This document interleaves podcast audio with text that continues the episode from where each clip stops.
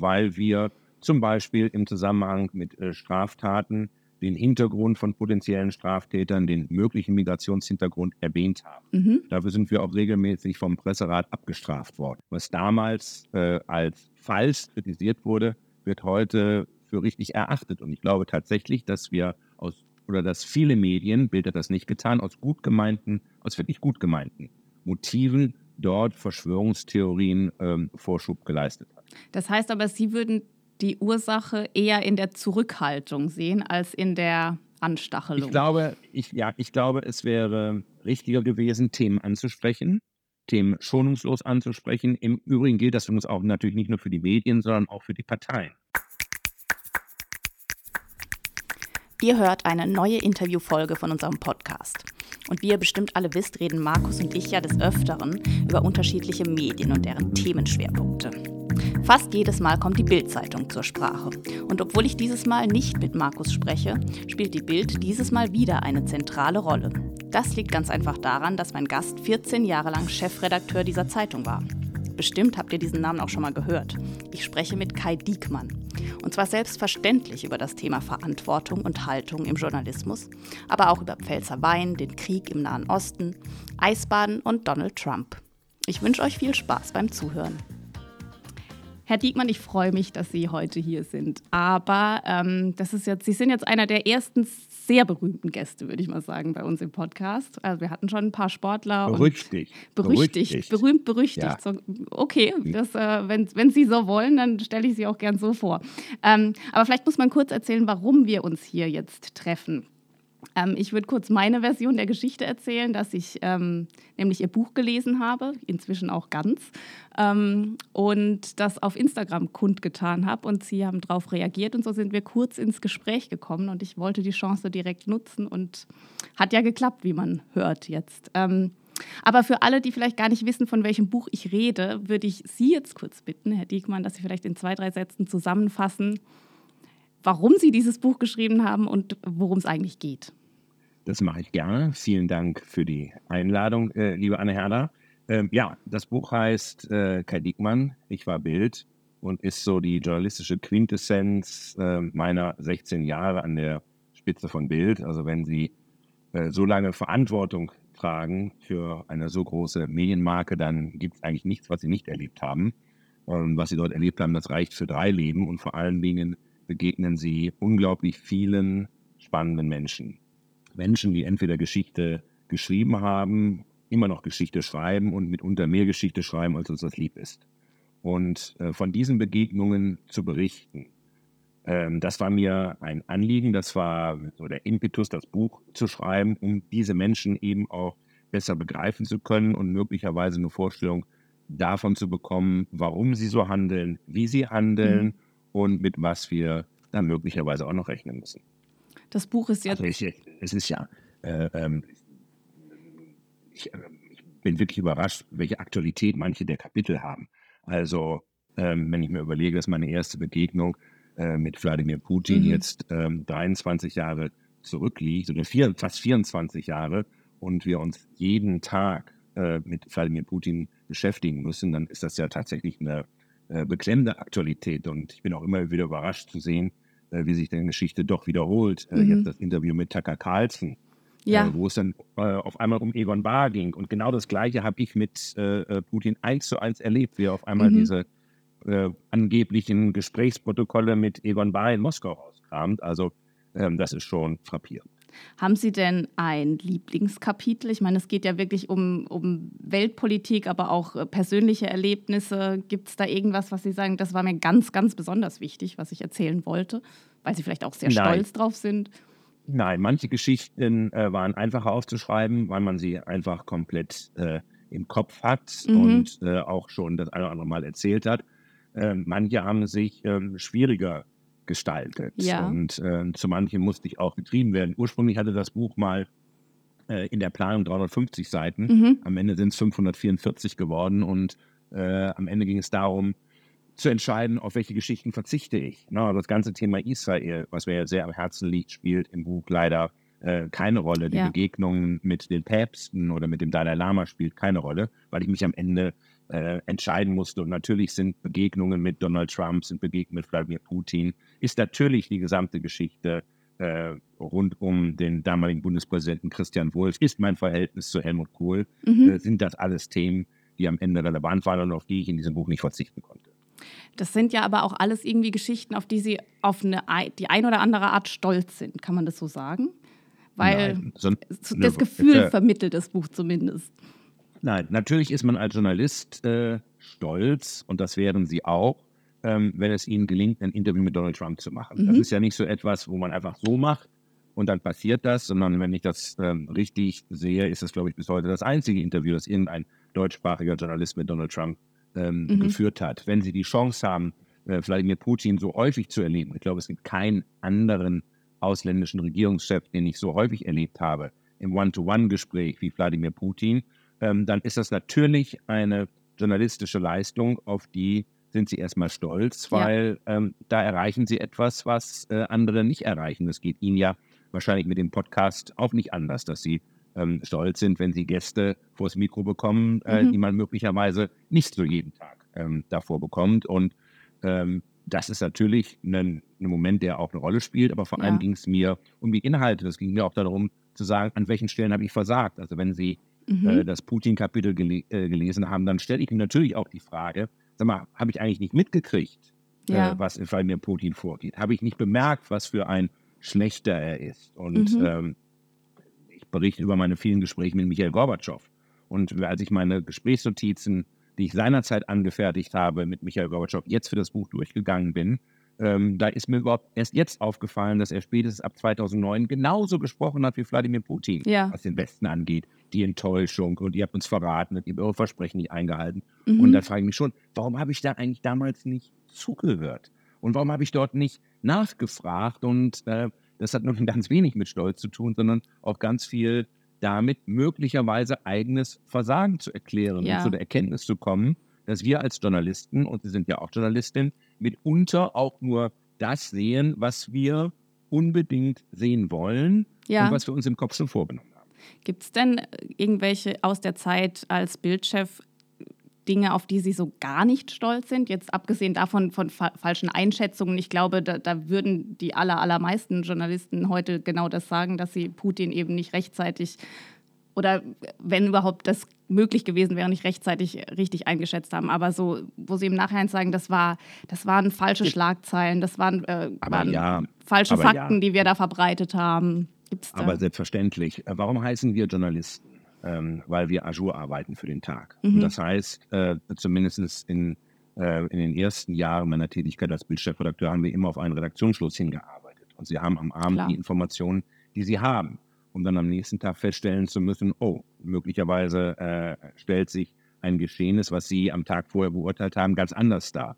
Also äh, ich finde, eines unserer größten politischen Versagen, und das beschreibe ich in dem Buch ja auch hinlänglich, äh, ist im Zusammenhang mit meiner Auseinandersetzung mit der rot-grünen Bundesregierung unter Gerhard Schröder ja. die vollkommen falsche Einschätzung äh, der Agenda 2010. Mhm. Es war einfach so. Wir wollten Rot-Grün blöd finden. Die fanden uns blöd, wir fanden die blöd, wir haben uns bekämpft bis aufs Messer. Ähm, die SPD hat seinerzeit Strafanzeige gegen mich erstattet. Gerhard Schröder hat mich mit einem Interview und Mitreiseverbot äh, belegt. Ja. Und dann kam die Agenda 2010 und äh, die haben wir von Anfang an bekämpft. Also mit wirklich mhm. absurden Schlagzeilen. Jetzt gehen sie auch noch an die äh, Sparschweine unserer Kinder ran. Das ja. war wirklich unterste Schublade. Im Ergebnis äh, gab es vorgezogene Neuwahlen und Gerhard Schröder hat äh, die Wahl dann verloren. Mhm. Äh, Im Ergebnis muss man sagen, haben wir die Agenda nicht verstanden. Und, äh, Aber würden Sie sagen, Sie waren quasi mitverantwortlich, dass es Neuwahlen gab?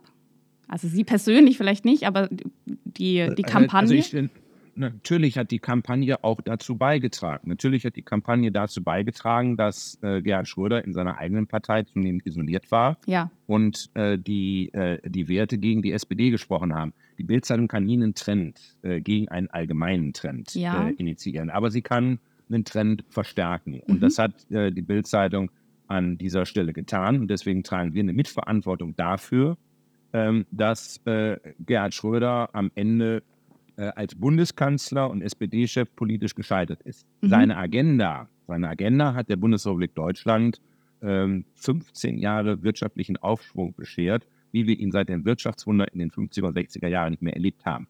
Das gehört übrigens auch dazu, wenn wir heute die Lebensleistung äh, von Gerhard Schröder äh, beurteilen. Und ich stehe ja nicht im Verdacht, ihm, ihn auch in irgendeiner Weise politisch nahe zu stehen.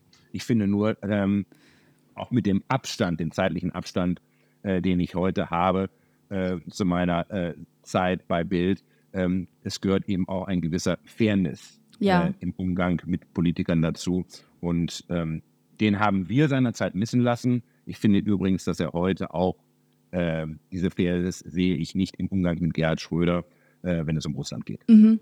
Sie haben jetzt gerade erwähnt, dass äh, Sie bzw. Medien wie Die Bild ähm, keine ja. Stimmung erzeugen können, die nicht grundsätzlich schon da ist, aber natürlich verstärken. Ja. Ähm, jetzt haben wir ja aktuell eine sehr, sehr aufgeheizte Stimmung in Deutschland. Äh, Leute mhm. gehen zu Hunderttausenden auf die Straße.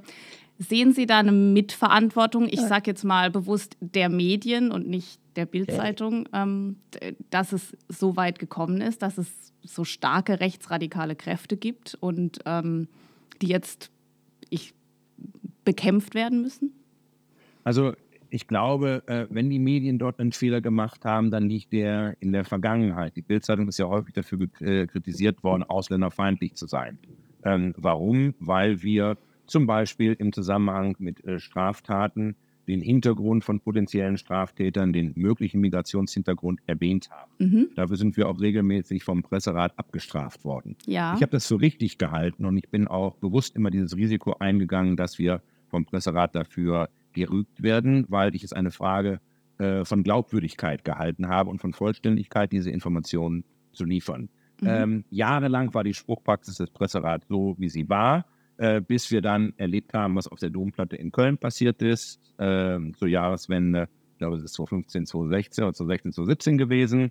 Äh, und anschließend hat sich das dann dramatisch verändert. Ich glaube, ähm, die Zeit unter äh, Giovanni Di Lorenzo waren die ersten, die gesagt haben, Mensch, müssen wir da mal unsere Berichterstattung überdenken mhm. und führt unsere äh, gut gemeinte Zurückhaltung nicht dazu, dass viele Menschen glauben, äh, es würde ihnen von oben etwas äh, äh, äh verheimlicht. Mhm. Und äh, so ist es ja erst zu vielen Verschwörungstheorien gekommen, Stichwort Staatsmedien und so weiter und so fort.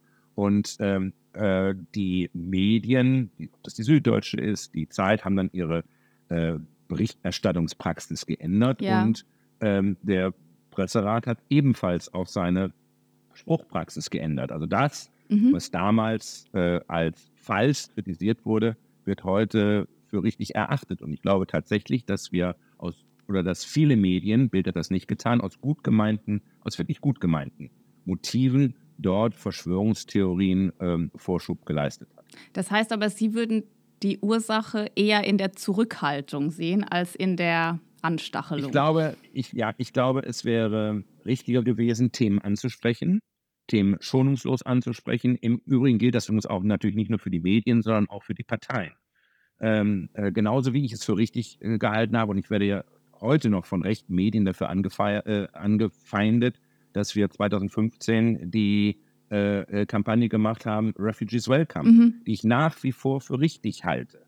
Es ist richtig, wenn das größte und reichste Land in der Mitte Europas Menschen, äh, die aus Angst um ihr Leben die aus Angst um das Leben ihrer Kinder ihr Leben ja. riskieren, um zu uns zu kommen, um sich in Sicherheit zu bringen, dass wir diesen Menschen dann gerade von dem Hintergrund unserer besonderen Geschichte ein freundliches Gesicht zeigen müssen.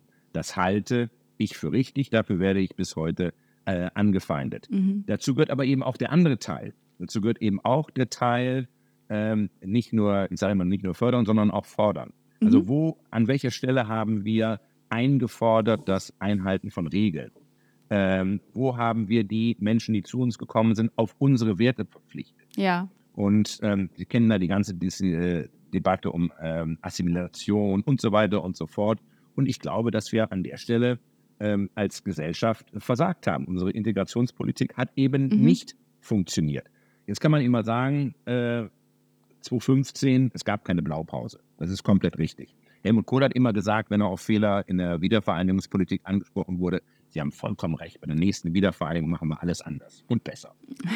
Was mich erschüttert ist, dass äh, acht und neun Jahre später wir vor ähnlichen Problemen widerstehen und sich die gleichen Geschichten wiederholen. Also Ja. wir diese, ähm, diese große Migrationswelle 2015, 2016 nicht genutzt haben, um zu lernen. Und das ist aus meiner Sicht einer der vielen Gründe, warum viele Menschen bei uns im Land das Gefühl haben, sie werden mit ihrem Problem nicht gehört. Was wäre Äh, denn, Probleme ja, was wär denn konkret, äh, was, was wir hätten lernen müssen? Die, die äh, Probleme konkreter ansprechen, die mit reinkommen.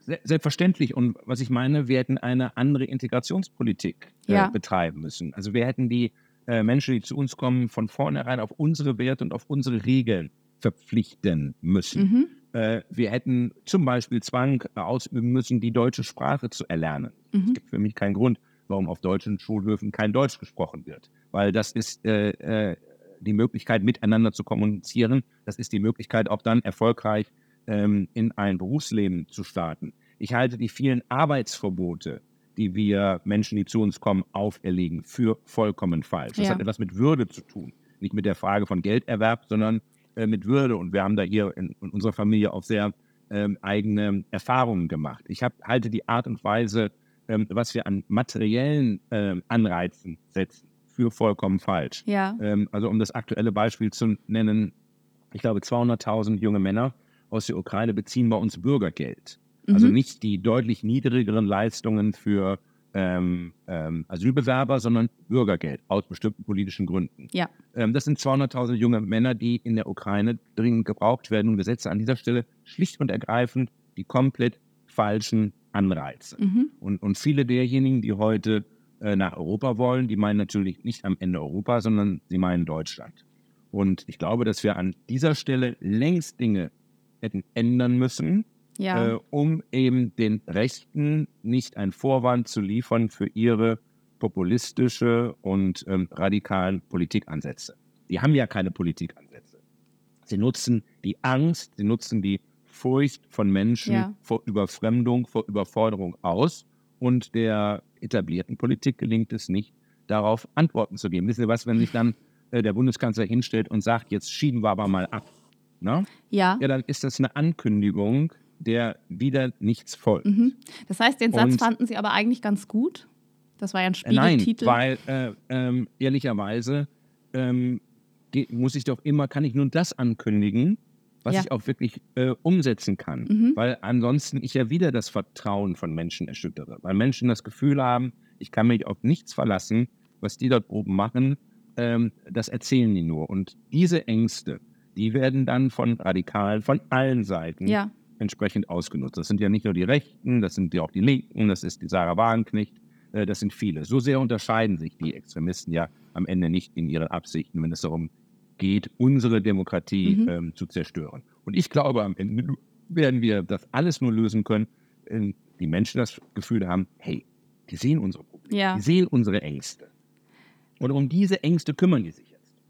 Aber ist das es ist nicht aus meiner Sicht der richtige Weg. ist es nicht trotzdem auch, wenn Sie jetzt sagen, diese Ängste werden geschürt, wenn, man, wenn ich mir jetzt Schlagzeilen der Bild eben aus den Jahren 16, äh, zum 2016 angucke, ähm, wo schon sehr oft die kriminellen Ausländer in der Überschrift dann ganz fett steht. Ähm, es ist ja auch immer eine Frage vom Verhältnis. Ste wenn, wenn zehnmal die kriminellen Ausländer erwähnt werden, aber nur einmal ein krimineller Deutscher, dann bekommt man ja schon auch das Gefühl, die sind schlimmer als wir.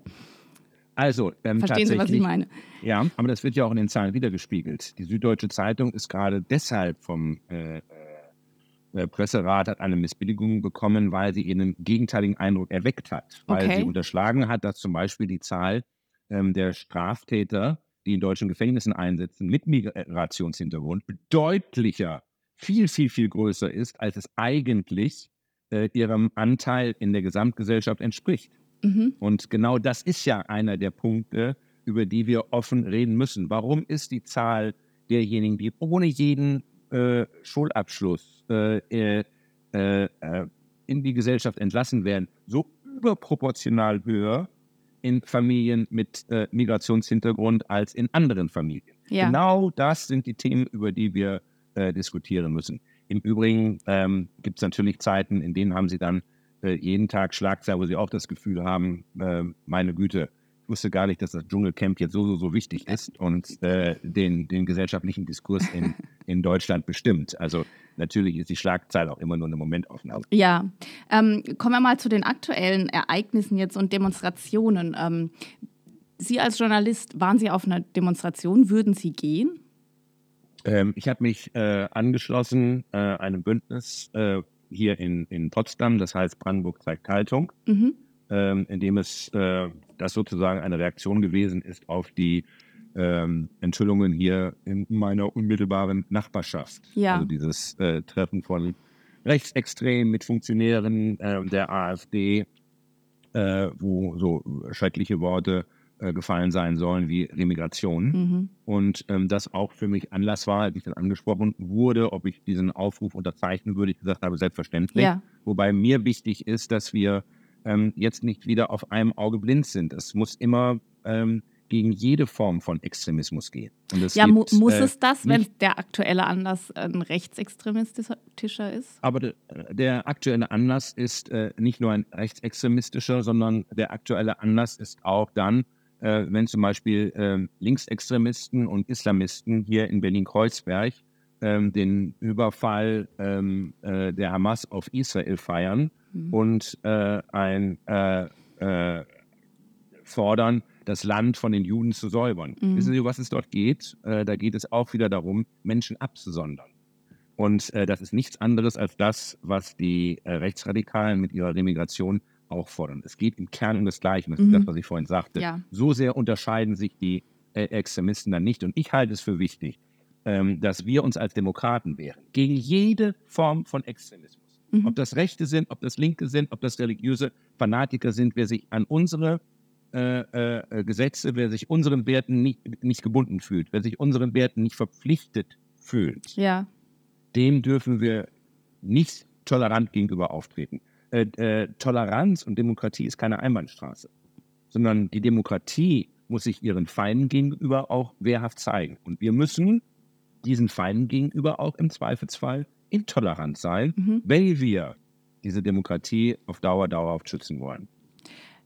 Was ich mich an der Stelle ab und zu frage, ist, wie klar darf denn eine Haltung von Journalisten, von mir als Journalistin sein, wenn ich mich öffentlich dazu äußere? Weil ich meine, dass man für Demokratie einsteht, ist, glaube ich, darüber braucht man nicht diskutieren, aber natürlich läuft man die Gefahr in unserem Job, ähm, sich zu stark zu positionieren bzw. aktivistisch zu werden. Sehen Sie da auch ein Problem oder ist das äh, im Zweifelsfall äh, heiligt der Zweck die Mittel.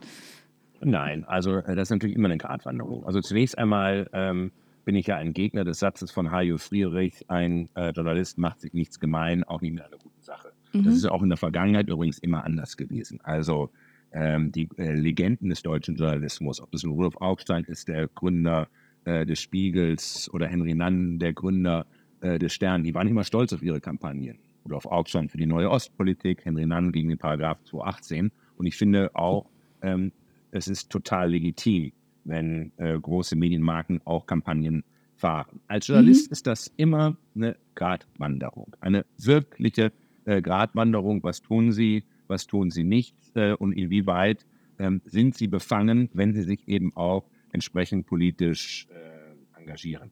Äh, wissen Sie, das ist, äh, das ist eine Frage, die jeden Kriegsreporter trifft. Und ja. ähm, ich bin nie im heißen Krieg gewesen, aber ich habe äh, den Irak erlebt, ich habe Bagdad erlebt äh, in der schwierigen Phase. Ich bin in der schwierigen Phase in Afghanistan gewesen. Ich bin selber in etlichen, mhm. etlichen äh, Flüchtlingslagern gewesen, damals in Griechenland, an der mazedonischen Grenze. Ähm, da sind Sie dann nur Beobachter? Ja. Oder gibt es einen Moment, wo Sie auch eingreifen, wo sie helfen, wo sie jemandem individuell helfen, ähm, das ist ähm, schon eine Herausforderung und ein Stück weit muss man das äh, natürlich auch immer trennen. Aber am Ende, äh, finde ich, muss ein Journalist seinen persönlichen Überzeugungen ja. folgen und äh, die darf ich auch, finde ich, äh, publizistisch vertreten. Es ist immer die Grenze, wo dann das Medium nur noch aktivistisch wird und man das mhm. Gefühl hat, das ist äh, äh, kein Medium mehr was berichten will, was ist, sondern die eigentlich nur noch im Sinne von äh, Aktionismus. Aber da ist ja Bild eigentlich, also zumindest hat es den Ruf, äh, das durchaus zu tun, ähm, gegen Gesetze anzuschreiben, in Anführungszeichen. Ähm, und das ist, ist das dann, das wäre ja schon eine Form von Aktivismus. Also wie gesagt, ich habe überhaupt gar kein Thema, äh, Problem mit äh, Kampagnen. Ähm, Kampagnen darf man machen. Mhm. Äh, das macht, wie gesagt, der Spiegel. Ne? Äh, der Spiegel hat 16 Jahre lang eine Kampagne gegen Helmut Kohl gemacht. Ne? Also äh, wenn ich im Spiegel geglaubt hätte, dann wäre Helmut Kohl alle drei Monate spätestens als Kanzler gestürzt. ähm, es ist dann doch äh, am Ende anders gekommen. Mhm. Äh, die Bildzeitung will ja äh, emotional sein. Ja. Die Bildzeitung will ja provozieren. Die Bildzeitung will polarisieren. Das gehört zu ihrem äh, Wesenskern dazu.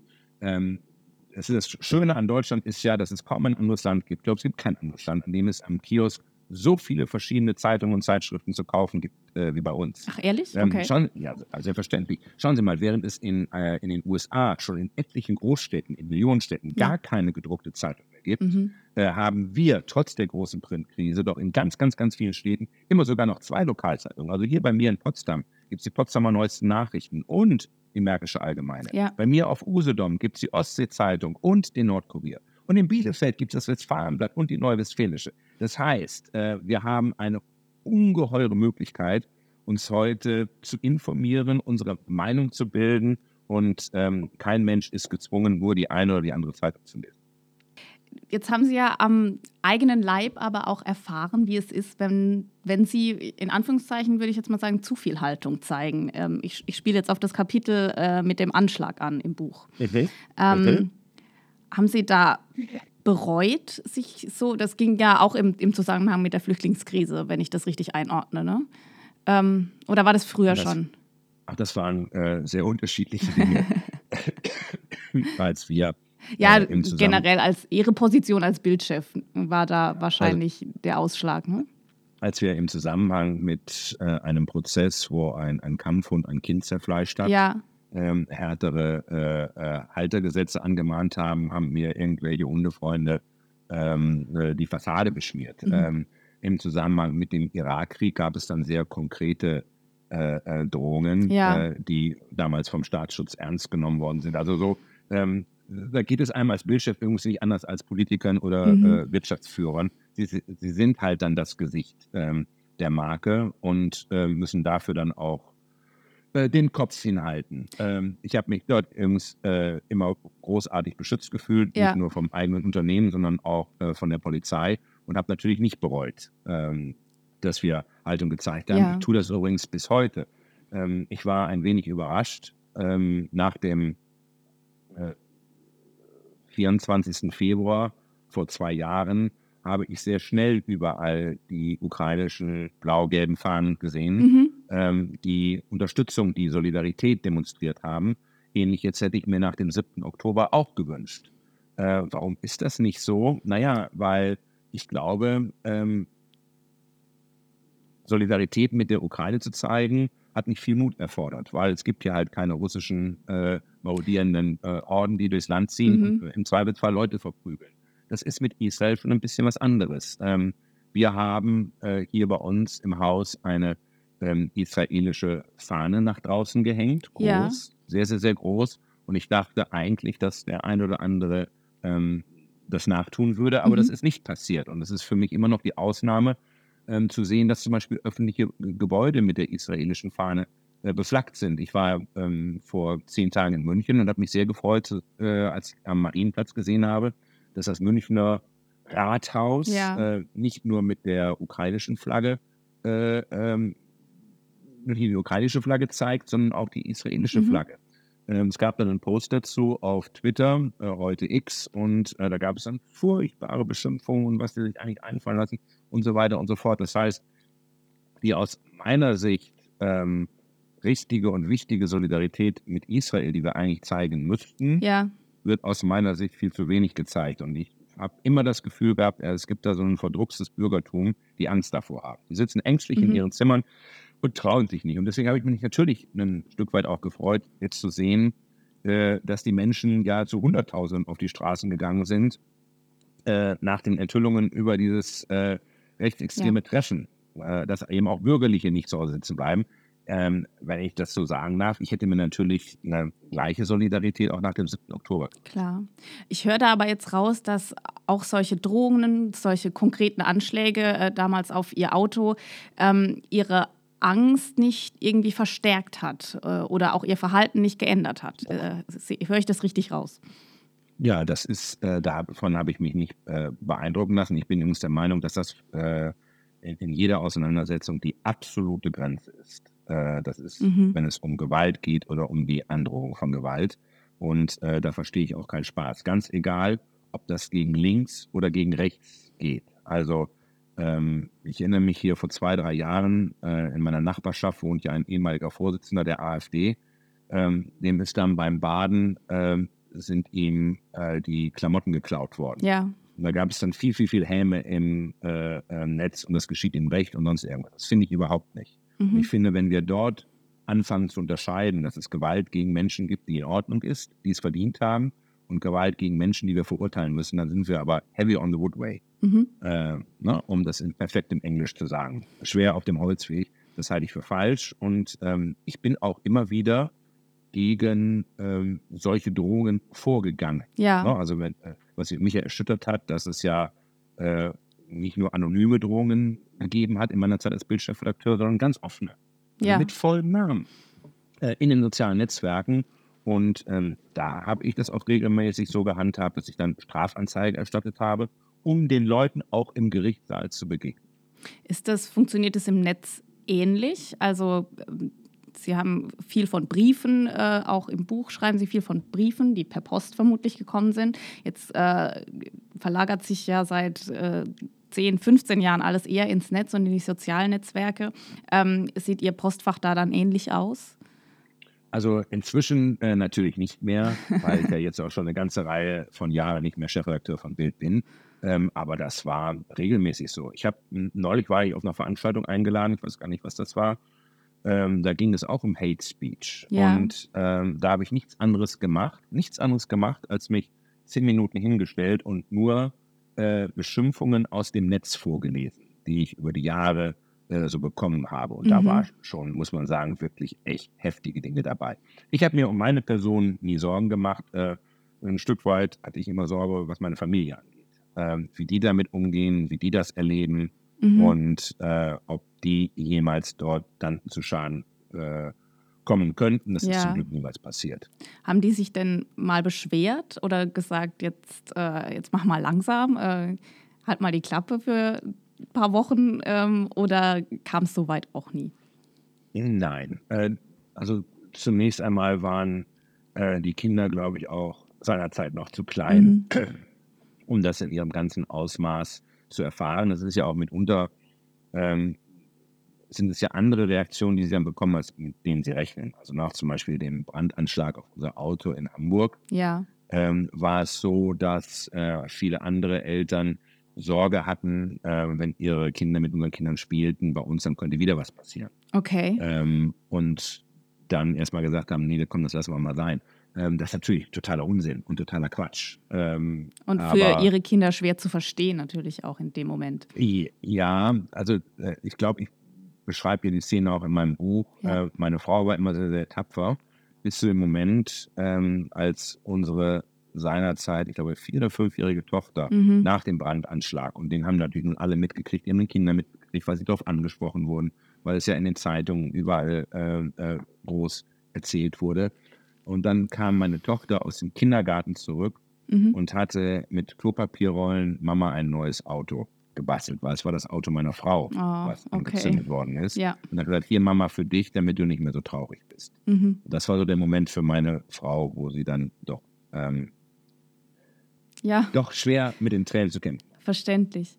Ähm, kommen wir nochmal zurück auf, auf das Phänomen oder die, das, das digitale ähm, Phänomen. Sie haben vorhin gesagt, dass, ähm, dass gerade die Bildzeitung ja mit Emotionen arbeitet, mit. Provokationen teilweise auch. Ähm, jetzt waren Sie ja auch in der Zeit Bildchef, als sich alles ins Digitale mehr verlagert hat. Gilt diese Regel, weil es ja dann auch um Klickzahlen geht, noch mehr für die digitale Welt? Ähm, das weiß ich nicht. Ich kann das, wie gesagt, auch immer nur für meine Zeit beurteilen und möchte es auch immer nur für meine Zeit ja. äh, äh, beschreiben. Natürlich ähm, hängt publizistischer Erfolg auch davon ab, wie viele Menschen erreiche ich. Mhm. Äh, oder für eine Fachzeitschrift, für eine Fachzeitung erreiche ich die richtigen Leute. Aber Bild ist halt ein, ein, ein, Massenmedium und Bild will so viele Menschen wie möglich erreichen und ähm, war ja auch, war und ist dort ja auch immer äh, die Nummer eins. Deswegen geht es natürlich mhm. auch um Einschaltquote. Klammer auf, ist bei den Fernsehsendern nicht anders, ist bei Netflix nicht anders und mhm. so weiter und so fort. Ähm, äh, das bedeutet natürlich auch, dass man äh, Inhalte attraktiv gestalten muss. Wobei ich auch ein Anhänger der These bin, wenn Sie immer nur einen Namen schreien ne, und immer noch einen draufsetzen, dann werden Sie irgendwann ein Stück weit unglaubwürdig, weil ja. das will man nicht mehr mitbekommen und da wendet man sich dann auch davon ab.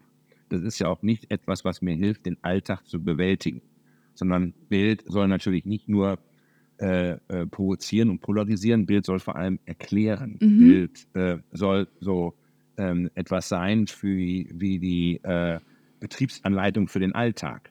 Ähm, okay. Irgendjemand hat mal über Bild gesagt, äh, ihr seid die großen Vereinfacher. Das war nicht nett gemeint, aber es stimmt. Mhm. Das war einer der ganz großen äh, Herausforderungen, vor denen wir jeden Tag standen, nämlich die Komplexitätsreduktion. Also wie schaffen wir es, diese ganzen schwierigen Zusammenhänge ja. so zu erläutern, dass Menschen sie verstehen. Und das nimmt Menschen Ängste und das lässt sie auch zurückkommen, wenn sie das Gefühl haben, da wird mir etwas äh, rational erklärt, da werde ich auf etwas vorbereitet, mhm. auf eine Entscheidung, vor der ich mich vielleicht drücke, auf Dinge, die ich nicht verstehe. Ich habe immer den Test gemacht, äh, wenn ich vor Publikum gesprochen habe, ähm, kann mir jemand den Unterschied zwischen Riester-Rente und Rürup-Rente in sieben Sätzen erklären.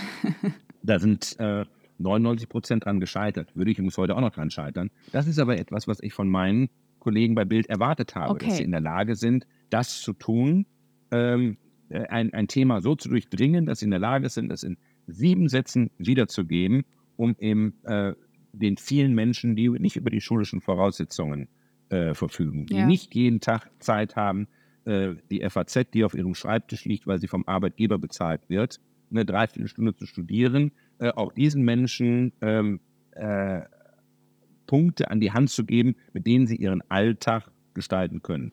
Und dazu gehört eben ganz, ganz, ganz, ganz, ganz viel Erklärung.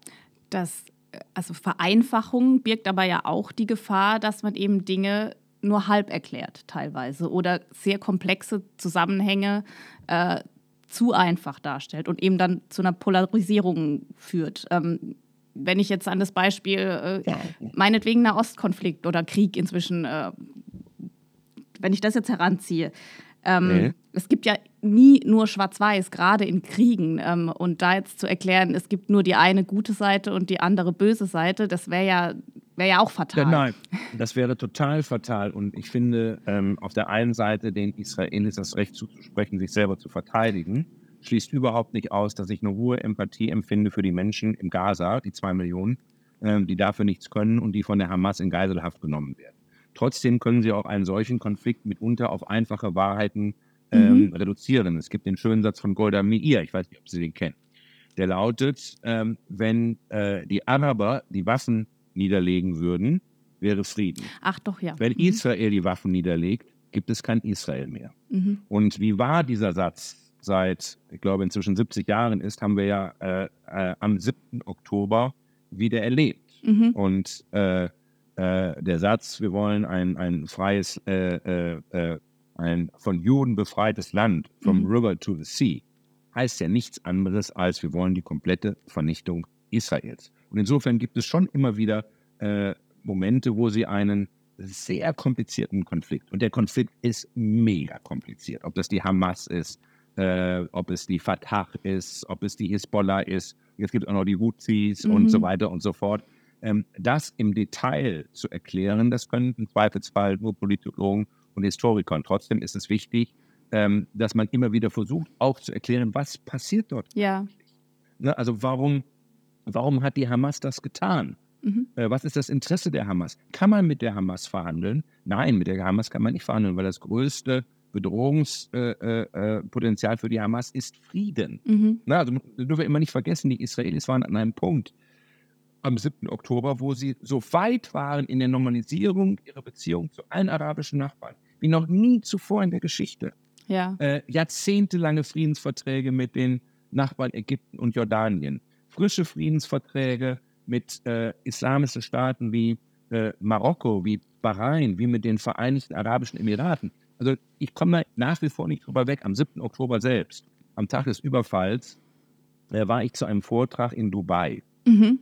Äh, eines der Länder, äh, die einen Vertrag mit Israel geschlossen haben. Ja. Und ich bin am 7. Oktober äh, bin ich in Dubai israelischen Touristen begegnet mit der Kippa auf dem Kopf, Mhm. die dort äh, israelische koschere Restaurants besuchen konnten, ohne irgendwie das Gefühl zu haben, sie würden sich in irgendeiner Gefahr befinden. Ja. Und gleichzeitig, gleichzeitig musste hier in Berlin die, äh, äh, die Innenverwaltung israelische Touristen davor warnen, mit der Kippe auf dem Kopf in einem bestimmten Stadtteil sich zu bewegen, weil dann sei ihre Sicherheit nicht zu gewährleisten. Mhm. Was für eine Verkehrung der Umstände und der Verhältnisse. Ja, und gleichzeitig ist es ja so, bei diesem Konflikt sieht man, finde ich, besonders gut wieder, was jetzt die Zivilbevölkerung in Gaza angeht. Ähm, die Menschen, die dort jetzt bedroht und betroffen sind von diesem Krieg, die, die werden ja ihr Leben nicht mehr glücklich. Die sind ja für immer traumatisiert und dieser Konflikt kann,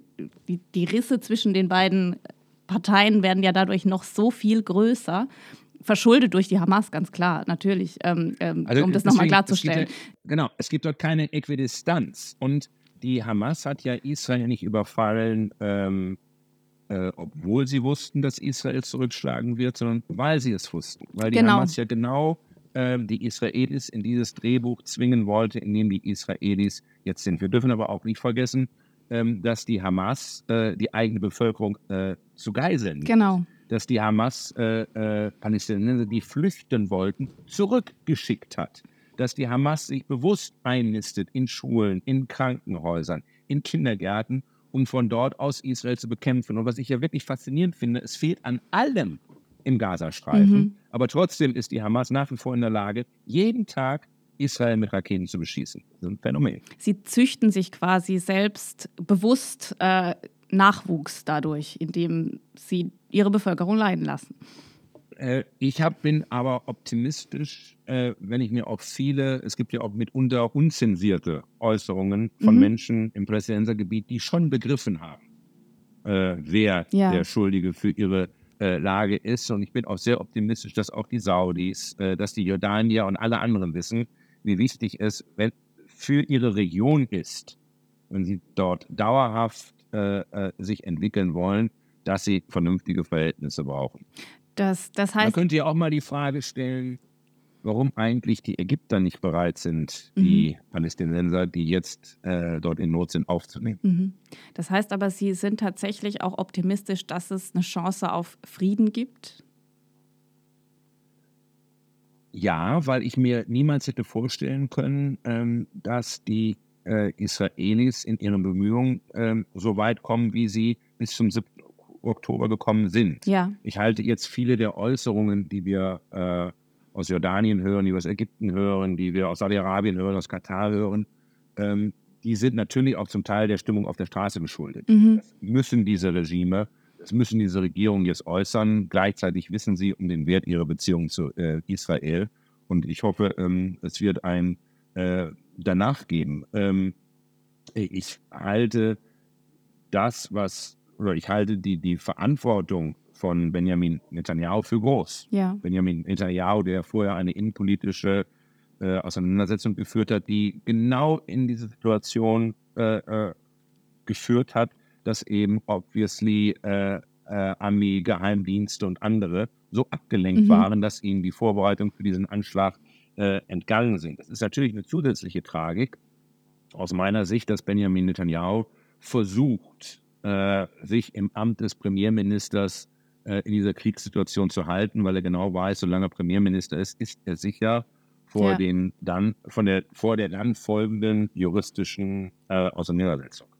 Jetzt sind wir ein bisschen abgedriftet, aber das, äh, das macht nichts. Ähm, ich merke, dass, dass Sie ja durchaus noch ein sehr großes journalistisches Herz haben, das, äh, das da schlägt und äh, Sie sich auch für diese Themen immer noch sehr interessieren und sich damit beschäftigen. Ähm, trotzdem haben Sie ja jetzt, um den Bogen zurückzuschlagen, ähm, äh, Ihr Fokus liegt ja eher auf PR aktuell, ne? wenn, ich da so, so arbeitstechnisch, beruflich, ist das richtig? Also ich habe eine ähm, Company gegründet, äh, die heißt äh, Story Machine und diese Company ist sozusagen eine Konsequenz aus dem äh, äh Strukturwandel äh, in unserer Medienbranche. Ja. Ähm, was, war, was ist denn das, was mich dort beschäftigt hat? Also in der Vergangenheit war es so, dass wir als die großen Medienmarken, wir hatten ein Monopol darauf, wenn es darum ging, wer hat mit welcher Botschaft Zugang zu einem Publikum zu einem Massenpublikum, zu einem spezifischen Publikum, whatever. Wir haben darüber entschieden, wem wir auf die Bühne lassen, wem wir ein Interview geben, wem wir die Chance geben, sich dort zu präsentieren. Sei es im Fernsehen, sei es in Zeitschriften, sei es in Zeitungen. Das haben wir entschieden. Ja. Und das ist mit Social Media auf einmal von heute auf morgen komplett anders geworden. Jetzt kann jeder sein eigenes Medium sein und ist nicht mehr darauf angewiesen, dass in die Bildzeitung, mhm. die FAZ, den Radiosender oder das ZDF die entsprechende Bühne, das entsprechende Scheinwerferlicht bietet. Äh, wer hat das am beeindruckendsten vorgeführt, ob einem das gefällt oder nicht? Donald Trump. Äh, Donald Trump stimmt, wäre ja. ohne Twitter niemals Kandidat und niemals Präsident geworden. Äh, die größte Zeitung des Landes, die New York Times, der größte Fernsehsender des Landes, CNN, haben ihn damals, als es um die Kandidatur ging, gar nicht ernst genommen mhm. und mhm. haben ihm gar keinen Raum gewidmet. Das war Donald Trump von Anfang an völlig egal was die links oder rechts von ihm berichten oder nicht berichten. Er hat über Twitter sein Publikum direkt angesprochen und hatte am Ende auf Twitter über 80 Millionen Follower. Das ist so viel, das ist mehr als die größte Zeitung des Landes und der größte Fernsehsender des Landes zusammen auf dem gleichen Kanal. Ja. Und das zeigt, was Social Media für eine publizistische Macht hat, wenn man es entsprechend nutzt und wenn man es auch entsprechend einnutzt. Dazu kommt noch etwas, weil er sich gegenüber den klassischen Medien so rar gemacht hat, waren auch die darauf angewiesen, seine Botschaften aus Social Media, mhm. aus Twitter zu übernehmen. Und äh, wie war es in der Vergangenheit? Da gibt es jemanden im Interview und zitterst dann, oh je, was steht da drüber, äh, was für eine Agenturmeldung machen die da draus? Du weißt nicht, was aus deiner Botschaft ist. Klar. Auf Social Media, als dein eigenes Medium, bist du Herr deiner Botschaften. So, und jetzt kommt noch etwas hinzu, ähm, dass wir halt feststellen müssen, dass es inzwischen fast zwei Generationen gibt, ihre Informationen nicht mehr über die klassischen Medienmarken ja. beziehen, sondern die ihre Informationen auf äh, ihre Social-Media-Plattform bekommen. Ob das nun TikTok ist, ob das äh, für die etwas älteren Facebook ist, ob es Instagram oder für ein paar wenige Twitter ist. Ich würde sogar das, behaupten, dass es mehr als zwei Generationen sind, ehrlich gesagt. Ja, es werden leider immer mehr. Ja. Ne? Es werden immer mehr, die auch nicht mehr auf die Idee kommen, zu einer Website zu gehen. Also, ja. also Kiosk eh nicht Papier, aber die würden jetzt auch nicht gezielt eine Website einer Zeitung aufsuchen, um sich dort zu informieren, sondern ähm, die bekommen ihren Feed und was sie dort sehen, ist für sie relevant und was sie dort nicht mhm. sehen, ist für sie auch nicht relevant. Sie vermissen es nicht und würden es auch nicht suchen. Ja. Das ist ein, das ist ein, muss man sagen, das ist äh, totaler Luftabriss. Das ist eine komplette Veränderung. Mhm. Das bedeutet, ähm, gerade in einer Gesellschaft, die so strukturiert ist wie die unsere, äh, mit der falschen Demografie, es nämlich viel zu viel von meiner Sorte gibt und viel zu wenig von ihrer Sorte, dass wenn ich als Unternehmen heute nicht auf Social Media existent bin, ganz egal, ob es um ein Produkt geht, um eine Dienstleistung geht, aber, was ja immer wichtiger wird, als zukünftiger Arbeitgeber, ja. dann komme ich in der Lebenswirklichkeit von Millionen Menschen überhaupt nicht mehr vor. Und deswegen ist es eine Überlebensfrage für Unternehmen, bin ich auf Social Media, bin ich nicht auf Social Media. Und das ist das, wo wir seinerzeit vor sieben Jahren bei der Gründung gesagt haben, worum geht es denn eigentlich auf Social Media? Da geht es ja nicht um fiktionale Werbung aus Zeit und Raum, ja. sondern es geht darum, echte Geschichten zu erzählen. Also wie funktioniert ein Unternehmen? Oder welche Botschaften hat ein CEO ne, äh, an seine Mitarbeiter, an seine Kunden, äh, an mögliche äh, ähm, künftige äh, Arbeitnehmer? Und wer kann das am besten? Das können Journalisten. Journalisten mhm. haben das gelernt. Und deswegen haben wir einen großen Newsroom gegründet. Das ist Story Machine. Und ja. aus diesem Newsroom-Raum unterstützen wir Unternehmen in ihrer Gestaltung ähm, ihrer Präsenz auf Social Media. Aber es ist ja schon ein Unterschied, ob ich als Journalistin ähm, eigene Themen setze, ähm, eigene Recherchen, also Recherchen mache, die Schwerpunkte setze, ähm, als wenn ich für ein Unternehmen kommuniziere, äh, das Ja, mir gewisse. Vor Vorgaben macht. Ja, aber natürlich. Ich, ähm, ich mache heute Auftragskommunikation. Genau. Ich bin, äh, ich bin nicht Journalist. Aber tätig, erfüllt sie sondern das auch im gleichen Maße? Das, das wäre meine Frage. Wissen Sie was? Also nach, ich kann ja nach wie vor an keiner Geschichte vorbeigehen. Also wenn wir, äh, wenn ich irgendwo was sehe, dann sind hier die Kollegen, ähm, ob es nun die Kollegen der Lokalzeitung sind, der PNN oder der Ostsee-Zeitung, nicht von meinen Anrufen sicher. Und ähm, mitunter äh, tätige ich mich ja zumindest in politischen Artikeln äh, nach wie vor als Ja. Journalist. Aber äh, das andere ist eine ganz klare ähm, Auftragskommunikation Mhm. äh, mit einem ganz klaren Ziel. Aber ein Stück weit ist das so wie Redenschreiben. Ja. Also als Redenschreiber leihe ich ja meine, ähm, meine Stimme auch jemandem anders. Wobei ähm, das nur geht, äh, wenn der andere schon authentisch ist. Ja, Also ich kann den Helmut Kohl nicht erfinden, ich kann den Taylor Swift nicht erfinden, sondern 80 bis 85 Prozent müssen die selber bringen und dann kommt Mhm. der Redenschreiber oder der Musikproduzent und bringt die letzten 15 Prozent, die dann wirklich den Unterschied machen. Da sehe ich ein ähm, äh, Stück weit unsere Aufgabe. Das ist das, äh, was wir machen müssen. das heißt, Sie haben aber auch noch die journalistischen Inhalte in Ihrem Berufsleben, äh, haben Sie sich bewahrt, indem Sie Artikel für Zeitungen schreiben oder Beiträge ich werd, liefern? klar, richtig. Wird immer wieder angefragt, äh, insbesondere zu politischen Themen, äh, ähm, ganz egal, ob es um die Rechtsradikalen geht oder um Mhm. äh, Israel. Ich würde gern im äh, letzten Teil des Podcasts noch ein Okay. bisschen äh, in die äh, bisschen lockerer werden, damit wir nicht nur ganz ernste Themen hier besprochen haben. Äh, wir haben eine Rubrik, da ähm, geht es um Entweder-Oder-Fragen. Sie müssten sich also Oh quasi je. einfach nur immer entscheiden, äh, dürfen es gerne Ja. ein bisschen begründen. Ähm, ich sitze ja in der Pfalz. Äh, entsprechend muss ich jetzt eine Weinfrage stellen. Ähm, Okay. Lieber Riesling oder Spätburgunder? Gar keine Frage, Riesling. Ja, sind Sie großer Ja. Riesling-Fan? Ich bin ein großer Riesling-Fan und ob Sie es glauben oder nicht, ich beziehe meinen Wein auch aus der Pfalz. Und Ich glaube das dem, natürlich. Ich aus- äh, bin aus, überzeugt, äh, dass hier dem- der Beste wächst. Ja, von dem Weingut Spielmann Schindler. Mhm. Und ähm, ich lasse mir auch sogar einen eigenen Wein abfüllen, Aha. weil ich eine große Affinität zu dem Komponisten Engelbert Humperdinck habe.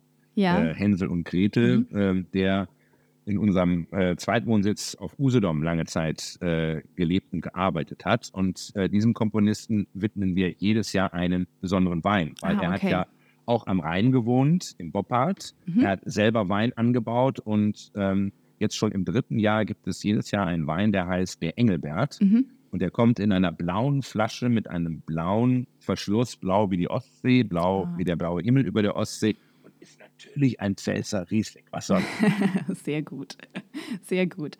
Ähm, wen würden Sie denn jetzt, wenn Sie heute das Angebot bekämen, lieber interviewen? Trump oder Putin?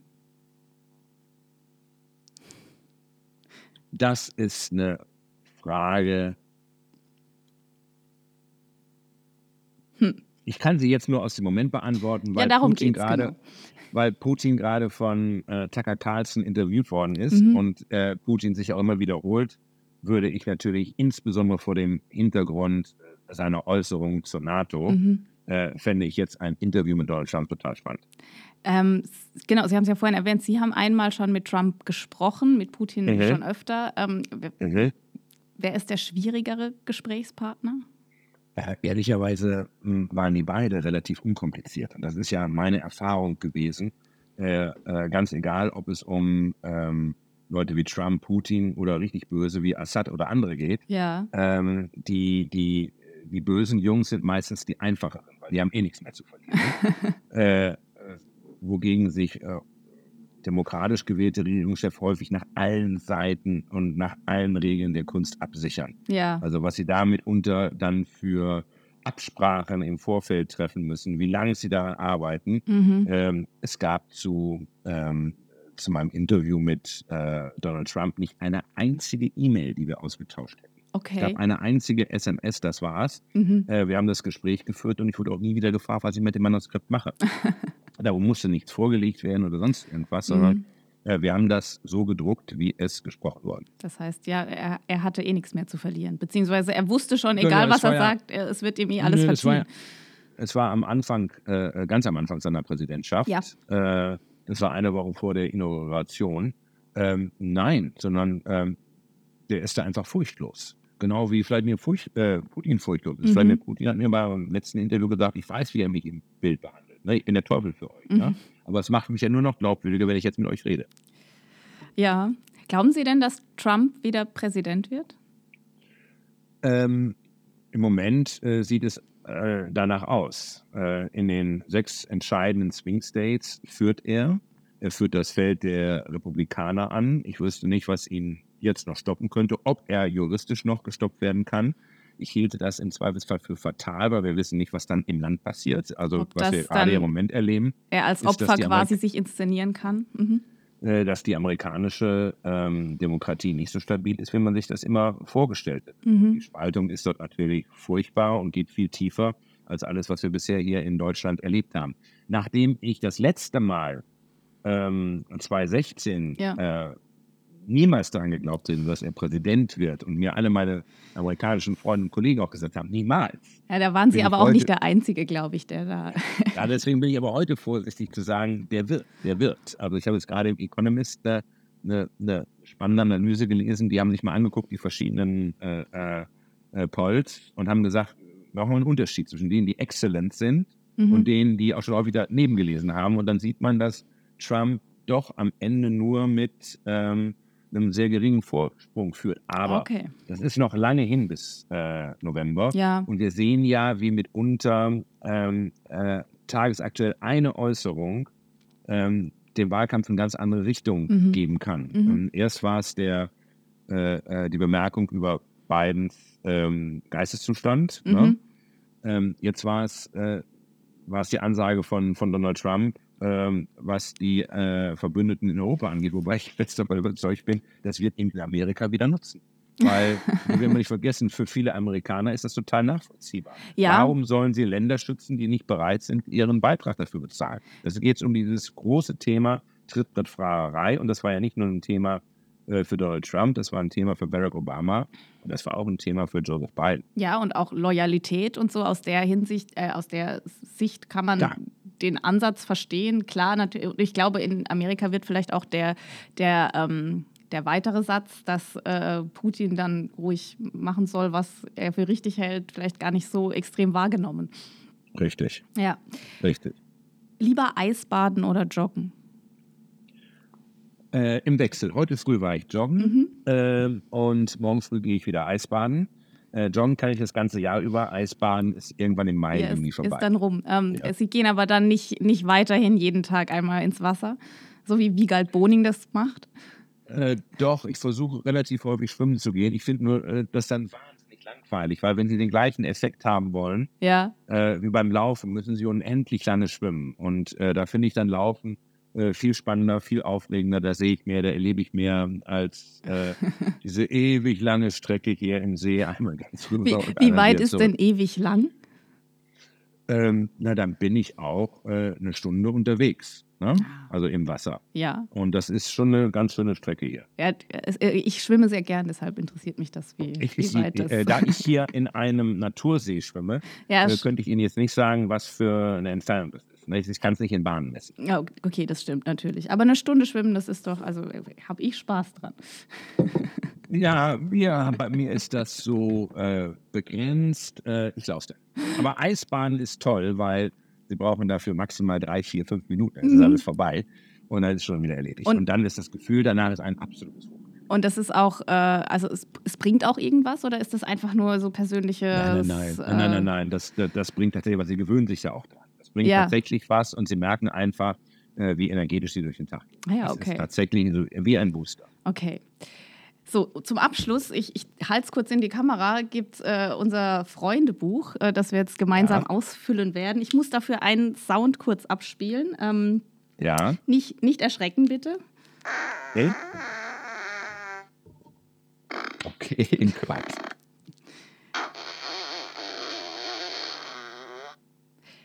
Ja. Das ist aber ein spannender Sound. Ja, äh, das Buch heißt auch äh, Alle meine Freunde von Furzi-Pups. Also es ist einfach ein Kinderfreundebuch und wir haben das so Okay. eingeführt, dass alle unsere Gäste das einmal ausfüllen müssen. Das heißt, wir gehen das Ja. jetzt einfach einmal zusammen durch. Okay. Ähm, ganz klassisch fängt es an mit Ich heiße. Kai. Man nennt mich auch. Also gibt es. Spitz keinen Spitznamen. Nein. Nein. Mein Geburtstag. Verraten Sie den. 27.06.64. Hier bin ich zu Hause. In Potsdam und an der Ostsee. Meine Augenfarbe, Blau. meine Haarfarbe, Dunkelblond. Oder ähm, mein Friseur würde jetzt sagen, du wirst weiß. Je nach Lichteinfall. Oder so. Tagsüber trifft man mich hier. Äh, in Berlin Mitte bei Story Machine. Mhm. Also im Büro quasi meistens. Ja, Mittel. Dann geht's hier weiter. Das mache ich gerne. Laufen, Eisbaden, Wein trinken, reisen. Die letzte Reise war in den Bergen, habe ich gesehen. Richtig. Ich höre gern. Also ich nehme an, es soll um Musik gehen. Klassische Musik, Mhm. sehr gerne Wagner und Humperdinck. Also gar keine, gar keine aktuelle. Taylor Doch, Swift. Natürlich. Nein, Taylor Swift höre ich nicht. Meine Familie geht zum Konzert, äh, Ja. aber ich gehe nicht mit. Die beste Serie. Haben Sie überhaupt Zeit, Serien zu gucken? Natürlich. Äh, äh, die beste Serie, die ich gesehen habe, ist, also immer gibt es ganz viele, aber eine, die mich wirklich äh, äh, begeistert, ist Fauda. Mhm. Fauda ist äh, eine israelische Serie, ähm, die sehr realistisch Aktion des israelischen Geheimdienstes Mhm. äh, beschreibt. Ich glaube, ich habe tatsächlich auch die ersten paar Folgen vor kurzem geguckt, weil die ja dann wieder im Ja. Gespräch war, dann na, ähm, im Ja. Oktober. Mhm. Genau. Mein Lieblingsbuch. Ui, Ja, als, das als ist ganz, ganz, ganz schwierig. Ich habe im Moment ein Lieblingsbuch, das müsste eigentlich hier irgendwo liegen, mhm. ähm, das ich jetzt gerade überall im Internet suche. Ähm, das ist Latte Igel Aha. und die Reise zu den Lofoten.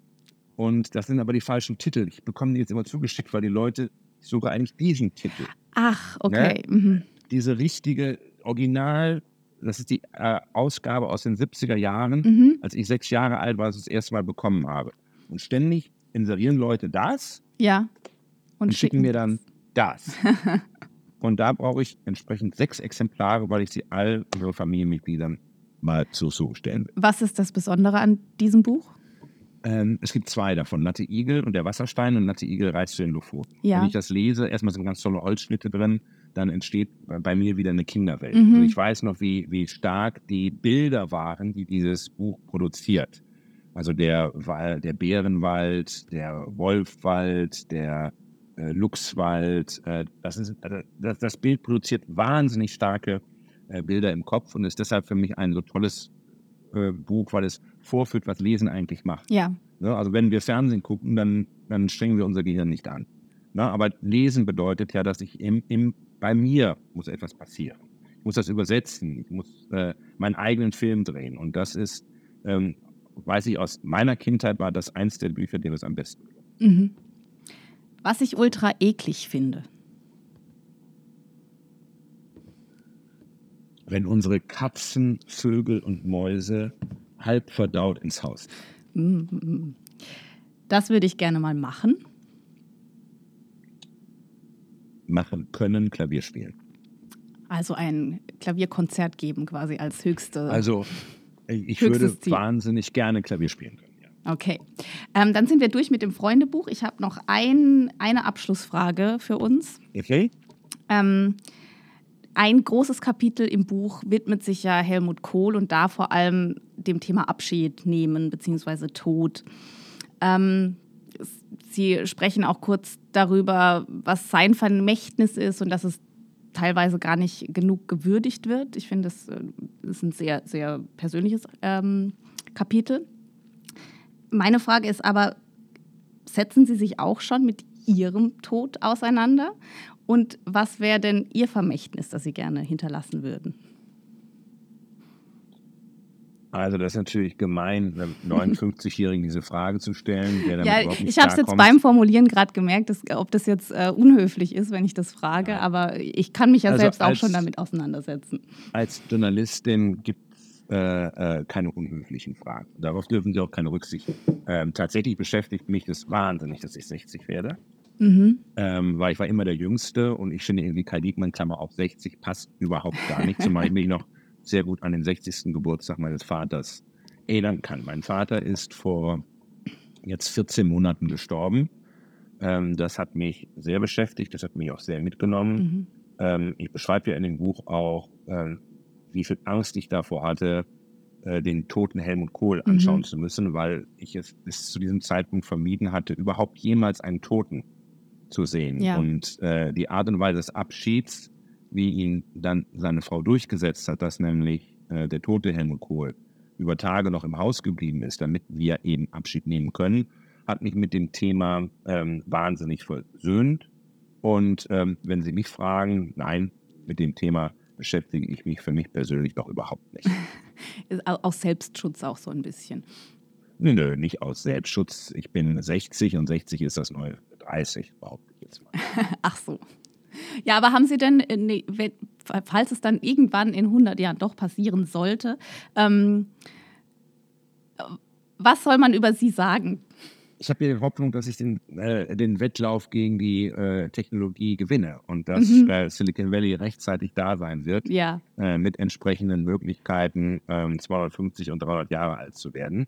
Ähm, naja, ich habe es ja, glaube ich, für meine ähm, Kinder ähm, aufgeschrieben und ich habe ja mein Buch auch ehrlicherweise vor allem für meine Kinder geschrieben. Ja. Ich habe sie auch meinen Kindern gewidmet, ähm, weil ich es für wichtig halte, wir haben vier Kinder, die alle irgendwo im Ausland sind, äh, geschrieben, äh, hinfallen ist einfach, das mhm. geht von alleine. Aber aufstehen und weitermachen, das muss man lernen. Und das ist das, was ich Ihnen mitgeben möchte. Das ist ein schönes Schlusswort. Damit äh, können wir, glaube ich, guten Gewissens äh, die Aufnahme beenden. Vielen Dank, liebe Anna Herder. Vielen Dank auch.